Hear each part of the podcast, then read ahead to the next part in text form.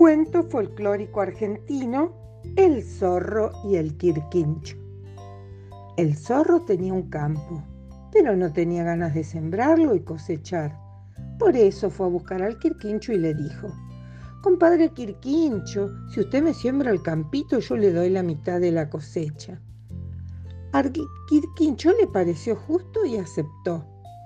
Pero como el zorro quería aprovecharse de él, antes de irse agregó, eso sí, lo que salga arriba de la tierra va a ser para mí. Y lo que salga debajo va a ser para usted. El Quirquinchó contestó, ¿cómo no, compadre zorro? Trato hecho, nunca deshecho. Entonces el Quirquinchó sembró papas. Y claro, cuando llegó el tiempo de la cosecha, lo que estaba arriba de la tierra eran hojas que nos servían para comer. Pero debajo Debajo habían salido unas papas riquísimas para hacer puchero, guisito, papa asada o papas fritas. Cuando el zorro lo vio se enojó, pero lo disimuló. Y mientras se llevaba las hojas que no servían para comer, dijo, Compadre Quirquincho, vuelva a sembrar el campito, pero eso sí, esta vez todo lo que salga debajo de la tierra va a ser para mí, y lo que salga arriba para usted.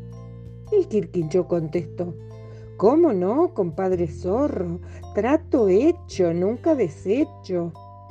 Entonces el Quirquincho sembró trigo.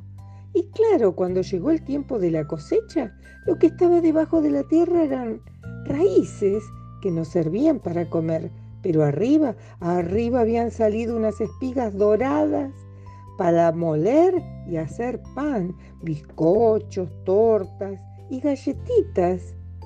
Cuando el zorro lo vio se enojó, pero lo disimuló.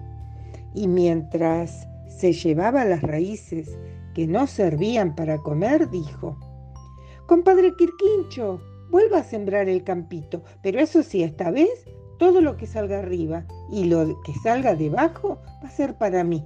Lo que salga en el medio va a ser para usted. El Quirquincho contestó, ¿cómo no, compadre zorro? Trato hecho, nunca deshecho. Entonces el Quirquincho sembró maíz y claro, llegó el tiempo de la cosecha, lo que estaba debajo de la tierra eran raíces y lo que estaba arriba, penachos de hojas que no servían para comer. Pero en el medio, en el medio habían salido unos choclos amarillos y gordos riquísimos para comer hervidos, para hacer tamales con su harina o preparar empanadas de humita. Cuando el zorro lo vio, se enojó mucho y no lo disimuló, así que gritó, compadre Quirquincho, se acabó el trato, váyase de mi campito.